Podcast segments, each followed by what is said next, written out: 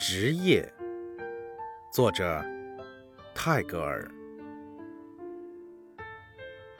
早晨钟敲时下的时候，我沿着我们的小巷到学校去。每天我都遇见那个小贩，他叫道：“镯子呀，亮晶晶的镯子。”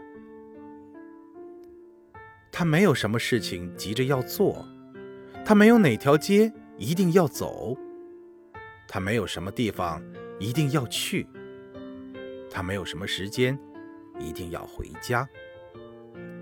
我愿意，我是一个小贩，在街上过日子，叫着镯子呀，亮晶晶的镯子。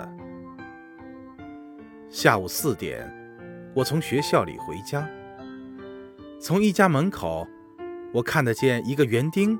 在那里掘地，他用他的锄子，要怎么掘，便怎么掘。他被尘土污了衣裳，如果他被太阳晒黑了，或是身上被打湿了，都没有人骂他。我愿意，我是一个园丁，在花园里掘地，谁也不来阻止我。天色刚黑。妈妈就送我上床。从开着的窗口，我看得见更夫走来走去。小巷又黑又冷清，路灯立在那里，像一个头上生着一只红眼睛的巨人。更夫摇着他的提灯，跟他身边的影子一起走着。他一生一次。都没有上床去过。